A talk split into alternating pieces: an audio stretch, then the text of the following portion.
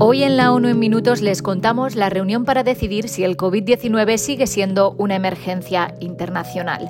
Hablamos del asesinato de una madre que buscaba a su hijo desaparecido en México y en Sudán, ante las miles de personas que huyen de los combates, se calcula que harán falta más de 400 millones de dólares para asistirlas. Un saludo de Beatriz Barral.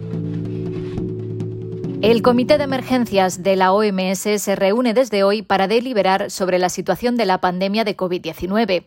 En enero consideró que todavía representaba un riesgo alto, aunque se acercaba a un punto de inflexión. El organismo que en enero de 2020 declaró al COVID de emergencia de salud pública de interés internacional se encargará también de decidir el fin de ese periodo.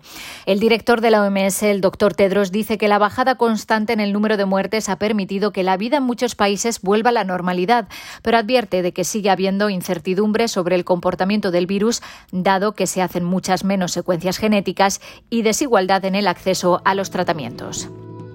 La Oficina en México del Alto Comisionado para los Derechos Humanos condena el asesinato de Teresa Maguellal, una mujer que buscaba a su hijo desaparecido.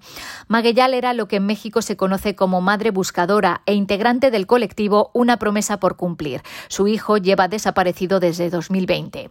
Fue asesinada en Guanajuato el pasado 2 de mayo por dos hombres encapuchados que le dispararon desde una moto cuando ella iba en bicicleta. El asesinato ocurrió a plena luz del día frente a un centro de educación preescolar escolar. Estremece recibir la noticia de otra madre buscadora asesinada en Guanajuato, dijo el representante adjunto de la oficina, que cree que las familias merecen protección y justicia, no la muerte o la desdicha de morir sin saber dónde está su ser amado.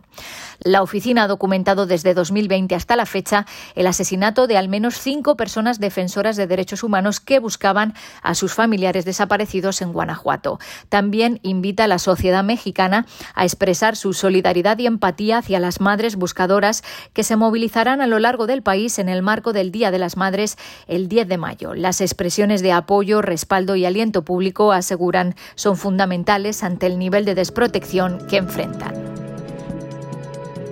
ACNUR, la Agencia de la ONU para los Refugiados, necesitará 445 millones de dólares para asistir a las personas que huyen de la violencia en Sudán y que pueden llegar a superar las 800.000 en las próximas semanas. El plan de asistencia, elaborado con 134 organizaciones, busca dar apoyo inmediato en Chad, Sudán del Sur, Egipto, Etiopía y la República Centroafricana. Desde ACNUR aseguran que la situación humanitaria en Sudán y sus alrededores es trágica. Hay escasez de alimentos, agua y combustible, acceso limitado al transporte, las comunicaciones y la electricidad, y los precios de los artículos básicos se han disparado. Los combates ya han desplazado a más de 330.000 personas dentro de Sudán y más de 100.000 han abandonado el país. Se espera que Egipto y Sudán del Sur reciban el mayor número de llegadas tanto de sudaneses como de personas de otras nacionalidades que vivían allí. Y el Programa Mundial de Alimentos ha interrumpido la distribución de comida en Tigray, en Etiopía, ante los recientes informes de desvío significativo de ayuda humanitaria en la región. La agencia dijo en un comunicado que ha iniciado una investigación exhaustiva y que no tolerará ninguna interferencia en su distribución de ayuda. El reparto no se reanudará hasta que el PMA pueda garantizar que la ayuda vital llegará a sus destinatarios. La población de Tigray sigue intentando recuperarse de los efectos de un conflicto de dos años que ha dejado al 84% de la región en crisis alimentaria. Hasta aquí las noticias más destacadas de las Naciones Unidas.